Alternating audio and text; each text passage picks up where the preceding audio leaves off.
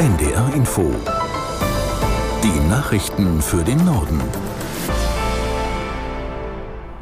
Um 18.28 Uhr mit Milat Kupay. Mit einem neuen Gesetzespaket zu Abschiebungen will die Bundesregierung härter gegen irreguläre Migration vorgehen. Die Maßnahmen wurden heute vom Kabinett gebilligt.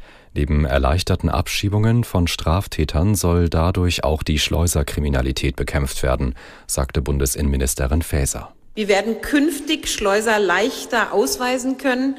Zudem sorgen wir dafür, dass künftig auch die Schleusung von Kindern strafbar ist. Ich habe darüber hinaus auch bereits weitgehende Vorschläge vorgelegt, damit wir von den viel zu niedrigen Strafen für Schleusern endlich wegkommen.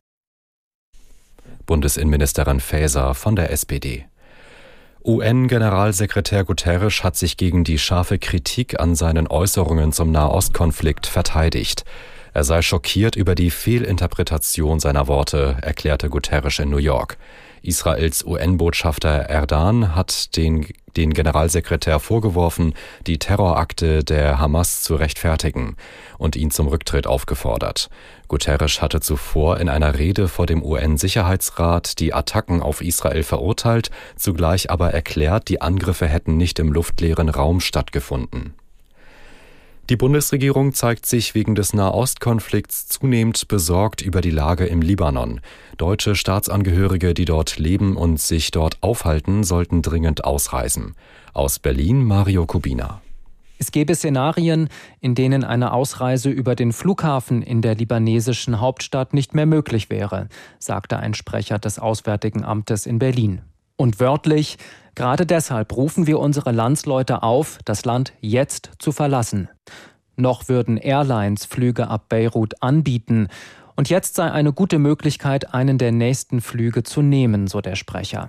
Zurzeit sind schätzungsweise mehr als 1000 Deutsche im Libanon. Bundesentwicklungsministerin Schulze hat der Ukraine weitere knapp 200 Millionen Euro für die Sicherung der Energieversorgung zugesagt.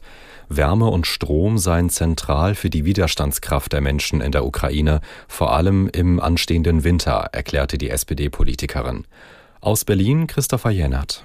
Das Geld soll vor allem dazu genutzt werden, zerstörte Stromnetze zu reparieren. Auch erneuerbare Energien sollen damit gefördert werden. Für die Stromnetze ist etwa die Hälfte des Geldes eingeplant. Der Rest soll in Fonds eingezahlt werden, bei denen kleine Firmen oder auch Landwirte günstige Kredite beantragen können. Das Entwicklungsministerium hat seit Beginn des Kriegs in der Ukraine rund 1,2 Milliarden Euro dorthin überwiesen. Dazu kommt aber auch noch weiteres Geld aus anderen Ministerien oder auch militärische Unterstützung. Unterstützung. In Deutschland müssen Smartphones, Navigationsgeräte oder Digitalkameras künftig in der Regel mit USB-C-Kabeln geladen werden können.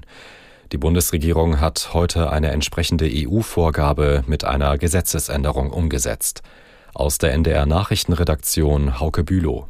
Weniger Elektroschrott, das ist das Ziel der EU und der Bundesregierung. USB-C wird also der Standard, nicht nur für Handys, sondern auch für kabellose Kopfhörer, Tablets, kleine Videospielkonsolen, Tastaturen oder kleine Boomboxen. Jedenfalls dann, wenn sie mit einem Kabel aufgeladen werden können. Das Ganze gilt ab Ende 2024. Ab 2026 müssen dann auch Laptops mit USB-C geladen werden können. Das Wirtschaftsministerium sagt, dass in der EU 2020 etwa 420 Millionen Millionen Elektrogeräte gekauft wurden. Im Schnitt hat jeder drei Ladegeräte dafür zu Hause, benutzt aber nur zwei. Im Sommer 2022 hatten sich die EU-Staaten deshalb auf diese Neuregelung geeinigt. In Iran sind gegen zwölf Schauspielerinnen Berufsverbote verhängt worden, weil sie ohne das bei öffentlichen Auftritten vorgeschriebene Kopftuch aufgetreten sind. Diejenigen, die das Recht nicht achteten, dürften nicht arbeiten, erklärte der zuständige Minister der iranischen Regierung. Unter den betroffenen Schauspielerinnen ist laut Medienberichten auch Taraneh Ali Dusti, die zu den bekanntesten noch in Iran lebenden Darstellerinnen zählt. Nach dem gewaltsamen Tod der jungen Kurdin Gina Massa Amini hatte Ali Dusti während der Proteste ein Foto von sich ohne Kopftuch online gestellt und den Slogan Frau leben Freiheit darunter geschrieben. Deswegen hatte sie Ende letzten Jahres bereits mehrere Wochen in Haft gesessen. Das waren die Nachrichten.